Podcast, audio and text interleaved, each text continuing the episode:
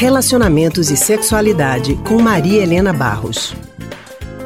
Maria Helena é psicóloga e psicanalista do Centro de Pesquisa em Psicanálise e Linguagem, o CPPL, e conversa com a gente agora sobre relacionamentos e sexualidade.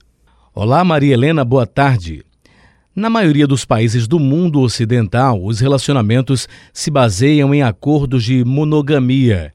De uma maneira geral, os namoros e casamentos exigem que os pares sejam fiéis apenas um ao outro. Maria, os seres humanos são naturalmente monogâmicos?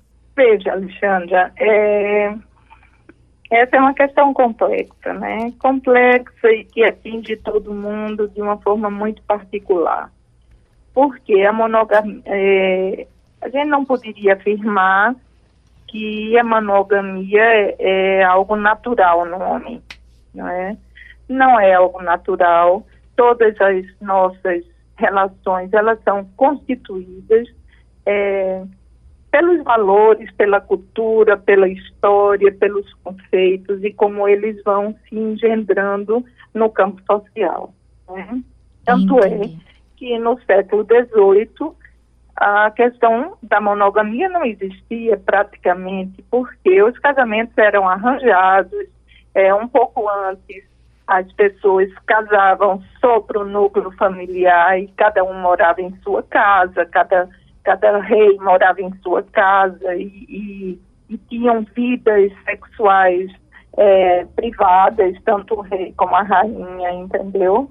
Então, essa é uma invenção não é, do século XIX, esse casamento monogâmico e indissolúvel, até que a morte os separe, né?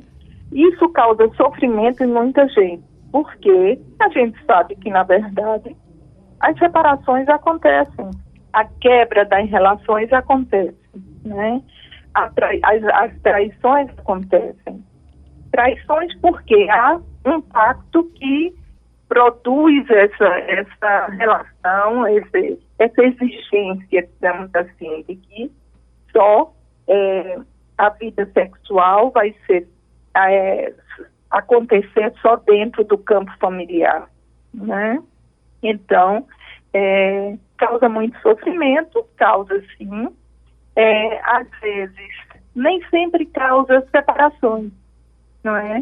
Algumas relações, elas é, acontecem, uma quebra da monogamia, ou a mulher tem um caso fora do casamento, ou o homem tem um caso fora do casamento, o que é mais comum, mas é, muitas vezes servem como sinal de alerta, como retomada de alguns, de alguns projetos, porque estava se descuidando da relação, porque são vários os motivos que levam a essa traição, certo?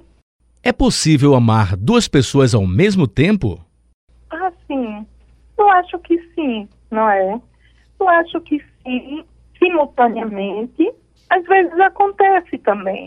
Se você tem uma relação familiar, ter vínculo familiar e uma relação afetiva importante dentro do casamento e ter um vínculo amoroso fora, que pode acontecer, não é?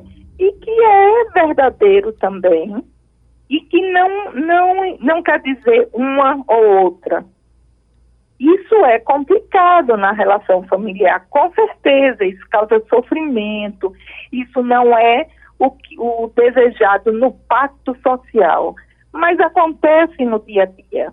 E todos, num certo sentido, já passaram por isso, não é? Mas a capacidade de amar nossa, não só amar é, no campo do amor sexual, no campo do amor erótico, mas também nas amizades, nas, são várias formas de amor, não é? E no campo da, das relações amorosas, muitas vezes é uma coisa é a relação dentro da família, outra coisa é uma relação fora do casamento, né? Então, isso pode acontecer, não é?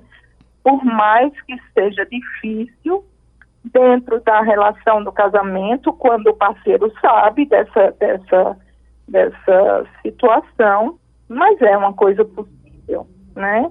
E às vezes terminar um casamento por conta de um envolvimento que o parceiro ou a parceira teve fora, pode não ser tão necessário. Há possibilidade do, do casal se reparar, se restituir, repactuar, entendeu? Eu acho, eu vejo assim. Maria Helena, muito obrigada. Ok, muito obrigado e até a próxima. Nós conversamos com a psicóloga e psicanalista do Centro de Pesquisa em Psicanálise e Linguagem, o CPPL, Maria Helena Barros.